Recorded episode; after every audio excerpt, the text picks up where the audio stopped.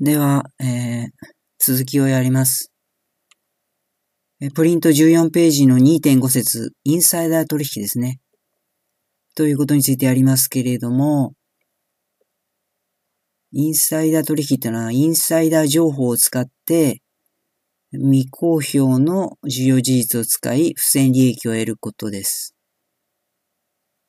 インサイダーってのは内部者って意味でして、まあ、社内とか関係者が新製品の発表とか合併の情報をまあ内部者として得て、それを利用して、まあ早めに株を安いうちに買っといて、そういういいニュースが出た時に株が跳ね上がったところで売り抜けるというのをインサイダー取引と言います。それはまあ本人、本人はまあ儲かるからいいんですけど、社会システム全体としてはそういうのをどんどん許していくと、株式市場自体が不公正な、おかしなことになってしまうので、まあ再三言ってますけど、株式市場ってのは資本主義の根幹なので、インサイダー取引ってのは厳しく罰せられるということになってます。で、これは結構、えー、試験に出ます。あと、まあ、実際ですね、結構我々個人投資家も、後で言いますように、意外とこう、知らないで犯してしまったりとか、あるいは個人投資家ゆえにですね、えー、当局から摘発されるってことが多いので、えー、注意してください。で、これを摘発する組織は、インサイダー取引を摘発する組織は、映画ウォール街に出てくるものですけれども、SEC、証券取引委員会というものになります。まあ、アメリカではもう何千人もそういう専門家がいましてですね、厳しく株価をチェックしてます。日本ではアメリカの SEC に相当するものとして、えー、証券とあ、証券取引等監視委員会っていうのがあります。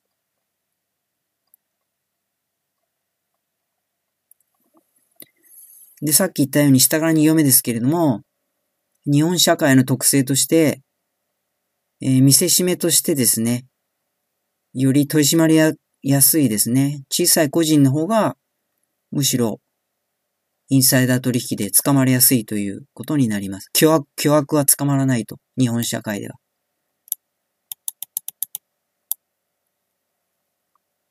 まあ、それは日本のお役人が悪いんですけれども、巨悪に突っ込もうとすると、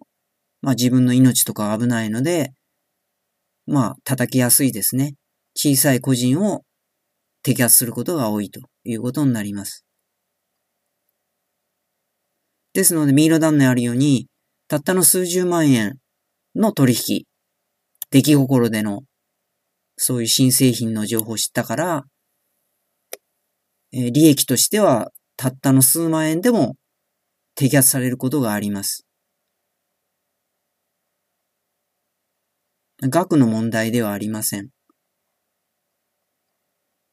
で、えー、以下重要なんですけれども、インサイダーの関係者は、そういう社内で、そういうの知ってるような、そういう経営者とか、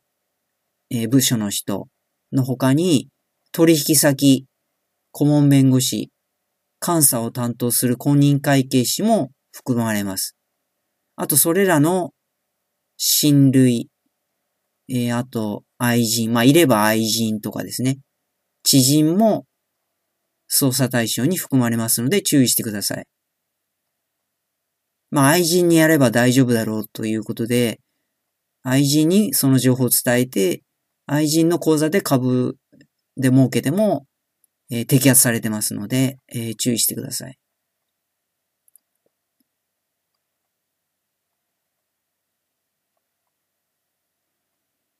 まあ、あとはプリントにはないですけど、印刷屋さんですね。日経新聞の関係の印刷屋さんも結構摘発されてます。つまり、そういう合併とかですね、株式関係の変更っていうのは、広告っていうのを出さなきゃいけないわけですね。これは、マーケティングの広告、広い国じゃなくて、広告、公の国の広告を出さなきゃいけないわけですね。それはまあどの新聞でもいいんですけど、まあみんな、ビジネスマンはみんな読んでる日経新聞に出すのが定番で、で、それはやはり日経新聞に出すためには、日経新聞関係の印刷所に事前に頼むわけですね。だからそういう印刷所も事前にそのまあ知っちゃうわけですね。まあそれは仕方ないんですけど、それを利用して株を早買いしては、こう罪になるということになりますので、注意してください。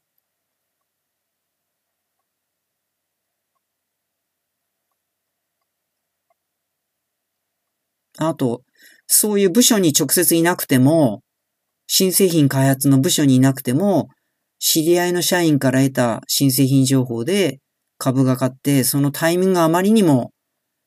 わざとら、わざとらしいインサイダーっぽい取引をしている場合、やっぱり摘発されます。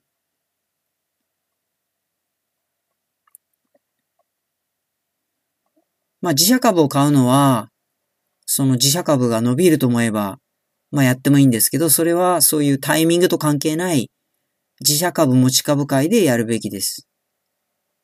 これだと毎月定期的に株を買うので、えー、そうインサイダーとは無縁です。なんとですね、元 J リーガーの武田選手ですね。まあ、女にモテる、あれなんですけれども、インサイダーで、まあ、逮捕はされませんでしたけど、事情聴取されてます。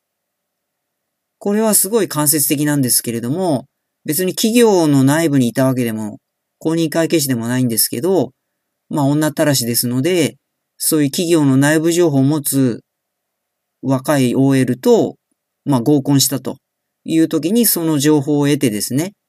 その情報、そういう内部情報を利用して株を早買いして売り抜けたんじゃないかという疑惑で、えー、数年前そういうこともありますので、本当にインサイダーに関しては、あの、個人の方が摘発されやすいので注意してください。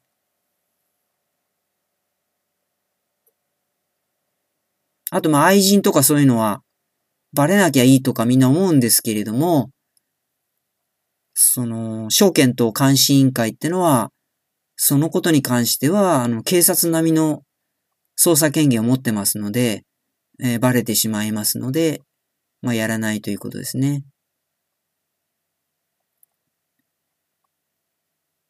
で、次、現実面の話ですけど、えー、学生さんからの質問で、インサイダー取引はどうやってバレるんですかと。バレないなら別にやってもいいんじゃないかって質問ありましたけど、今は、あの、バレます。昔はバレなかったし、あの、良かったんですけれども、電子化した今では、もう確実にバレますということですね。えー、前の回で言ったように、現在すべての東証の取引はコンピューターでやってますので、もうその分、ゼロコストで、えー、どっかに記録されてますので、誰がいつ買っていつ売り抜けたかは、すべて記録されてます。昔はまあ紙でやってたので、まあ、一定、一定期限経つともう捨てちゃうとかあったかもしれませんけど、今はコンピューターで永久に記録されてますので、そういうイベントの直前に買って絶妙なタイミングで売り抜けてるっていう取引っていうのはまあ、簡単に検索で抽出できるわけですね。だそういうのを、えー、東証とかですね、東証の職員とか、証券取引と監視委員会の人たちが、まあ常にチェックしてると。だそこから、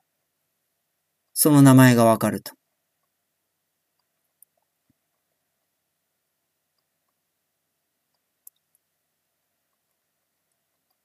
あとは、あとは下から12行目になりますけど、えー、なんていうか別途ですね、そういうインサイダー情報、新製品とか合併の情報を知り得る候補者のリストってものも、証券等監視委員会ってのを持っててですね、そのルートからも、えー、どんどん攻めます。社員、その会社の顧問弁護士、公認会計士、あとは合併の場合であれば、投資銀行員ですね。とその家族とか、愛人とかですね。まあ、武田、J リーグの選手で言えばもう、その愛人でもなく、合コンした相手とかですね。そこまで調べるわけですね。で、さっき言った、その取引、実際の取引の情報。こいつはなんか絶妙なタイミングで、えー、売り買いしてるなっていうのと、えー、っと、そういうインサイダー情報を知り得る候補者のリストを全部洗い上げて、縦の糸と、縦の糸と横の糸みたいな感じで両方から攻めて追い詰めると、まあ、ほぼ確実に突き止められます。あとまあ、そうですね。プリントにはないですけど、投資銀行員ってのは、本当になんていうかね、地味というか、なんというか、あれなんですけれども、えっ、ー、と、明治大学商学部の卒業の女性で、えー、アメリカの、まあ、外人の投資銀行マン、外資系の投資銀行の本当の社員と結婚した人いますけど、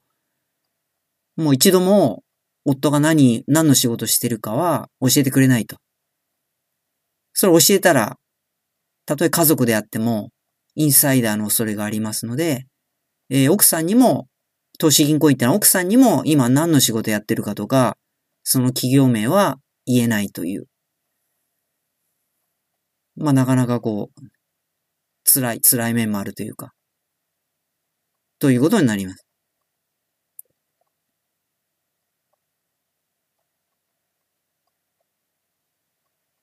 あとですね、えー、別途ですね、店板っていうのも、店板という行為も、インサイダー取引の、えー、取締り対象ですので、注意してください。えー、投資サークルの OB ですね。大学の投資サークルの OB が、実際何人も逮捕されてます。店板ってのは、えー、まあちょっと難しいんですけど、前の回に言ったように、ザラバでは、えー、まあ、差し値とか、成り行き注文の、こう、板、板っていうか、注文の板っていうか、注文がどれぐらい入ってるかっていうのは見れるわけですよね。えー、今、今のネット取引では。だから、えー、中小型株をやる人は、まあ、全部のファンダメンタルチェックするのめんどくさいから、まあ、それ本当は良くないんですけれども、そういうですね、えー、板が多いとか、出来高が急に上がったってのは、まあ、他力本願的投資法ですけど、そういう注文が、買い注文がいっぱい入ってるとか、その出来高が増えてるとか、そういうのはなんか情報あるんだろうと。なんか、まあインサイダーではないんですけど、そういう中、出来高が急に上がってる銘柄はなんか材料があって、プロが買ってんじゃないかとか、そういうシグナル、他力本願投資法ってのがあるんですけど、それをまた誘うですね、見せいた投資法ってのがあって、まあそういうんで騙すわけですね。そういい加減な投資家を見せいたってことで、自分は買うつもりないんですけど、一瞬、その買い、何千株買いってのを出すわけですね。そうすると、そうするとそういう他力本願のバカ投資家が騙されて買いを入れるわけです。でもそれは本当は何のいい材料もないので、その買った途端に下がり始めると。そういうことで、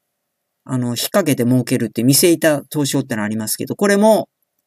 インサイダー取引と同様の犯罪で捕まりますので、やらないように。本当に買う気がないのに、そういう店板みたいな注文を出すってのは犯罪ですので、やらないようにしてください。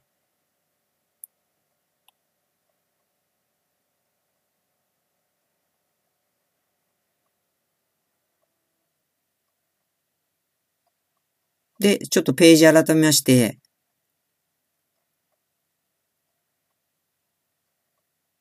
じゃあ株を変えるですね。その新製品とか合併の情報出た時に株を買っていい。インサイダーに引っかからないで株を変えるタイミングってのは、ここちょっと注意ですね。えー、あ、ページ改めますけれども、15ページに行きますけど、左上ですね。そういう新製品とか合併の情報がすぐ記者会見してもすぐに買っていいわけではありません。えー、日本では12時間ルールというのがあります。そういう重要事実が2つ以上の報道機関に公開され、12時間以上経たないと、えー、インサイダー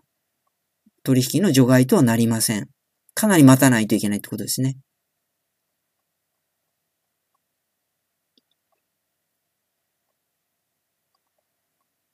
あとは逆に例外ってのもありまして、えー、新株予約権ですね。これ後期ありますけど、新株予約権、新株予約権の行使や、オプションの権利行使はインサイダー取引規制の適用外となっています。では今回はこれで終わりにして、ちょっと株式をやりすぎましたので、次回は債券ですね。重要な、金融資産である債券の方に移りたいと思います。では終わります。